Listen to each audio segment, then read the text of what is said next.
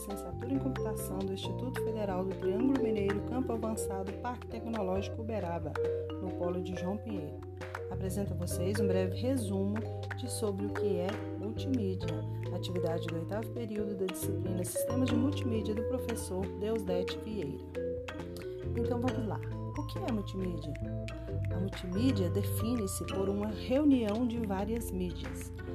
Pode-se classificar é, como quatro categorias: mídia de percepção, mídia de representação, mídia de armazenamento e mídia de transmissão.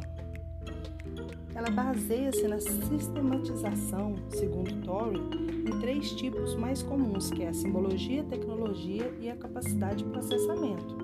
A simbologia define-se pela interpretação e a criação através da arte e de símbolos. E dentro desta, desta simbologia existe a estática, né, que é a utilização de, de símbolos que dependem do tempo de efetivação.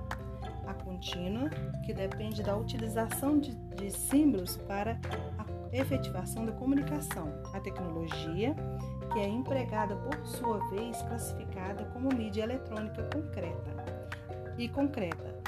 A eletrônica é quando necessita da utilização de meios eletrônicos e a concreta, ela é feita através de materiais e conteúdos concretos ou recursos naturais. Até breve.